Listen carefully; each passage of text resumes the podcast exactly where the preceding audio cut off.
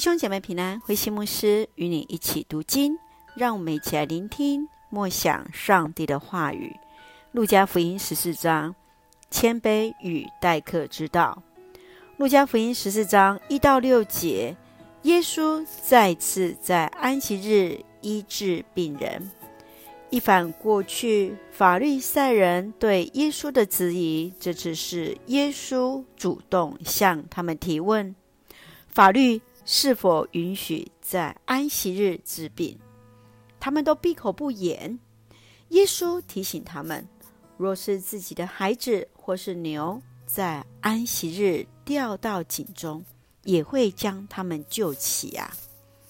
在第七节到十四节，是对那喜爱坐在首位客人的提醒，当先居末位，免得在人面前。因被请下首位而难为情呐。十五节到二十四节是上帝国大宴席的比喻。上帝不在意人的身份地位，但受邀参加宴席的人却以各样理由来回绝。二十五到三十三节论到做门徒的代价，便是撇下一切，因为这是一条舍己刻苦。牺牲的道路。三十五节，耶稣用盐来形容门徒的生命，就是要成为那有味道、要成为那有影响力的祝福。让我们一起来看这段经文与默想。请我们一起来看第十四章三十四到三十五节。盐原本是好的，但如果失了味，怎能使它再咸呢？就是把它当土壤或肥料也不适宜，只好丢弃。有耳朵的都听吧。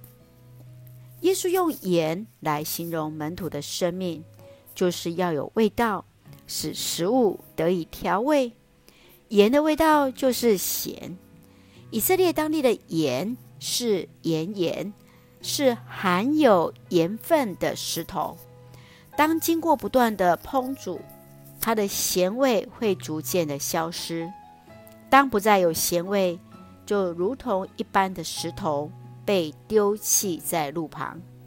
耶稣要他的门徒当成为那有咸味的盐。唐从容牧师也曾经提醒：不要因为人讨厌你，因此。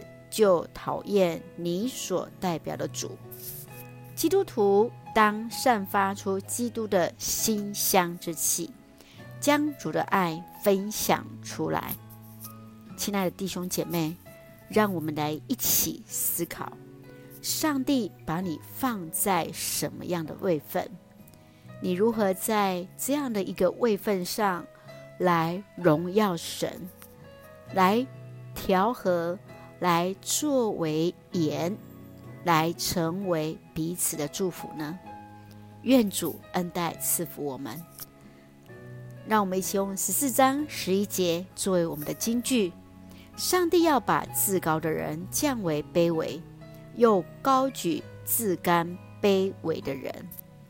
愿主赐福使用我们每位同工、每位弟兄姐妹，一起用这段经文来祷告。亲爱的天父上帝，谢谢主恩待赐福我们，使我们从主的话语与主连结，更以此改变我们的生命，谦卑服侍，使我们得以成为那有影响力的人，散发基督的馨香之气。感谢主爱我们，赐福弟兄姐妹身心灵健壮。求主赐福我们的国家台湾，有主掌权，使用我们做上帝恩典的出口。感谢祷告是奉靠主耶稣圣名求，阿门。弟兄姐妹，愿上帝的平安与你同在，大家平安。